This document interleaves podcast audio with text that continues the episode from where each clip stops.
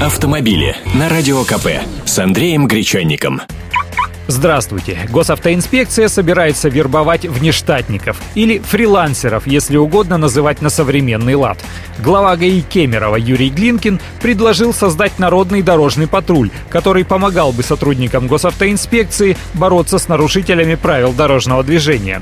Обязательным критерием для принятия в народную дружину ГИБДД должно стать отсутствие у кандидата судимостей и автомобильных штрафов. Всем желающим стать участником народного патруля будет необходимо прийти в госавтоинспекцию, пройти проверку на пригодность и заполнить соответствующие бумаги. После этого кандидату выдадут удостоверение внештатного сотрудника ведомства и даже необходимое оборудование. Какое именно, не говорится, но сообщается, что особо отличившимся собираются выдавать премии.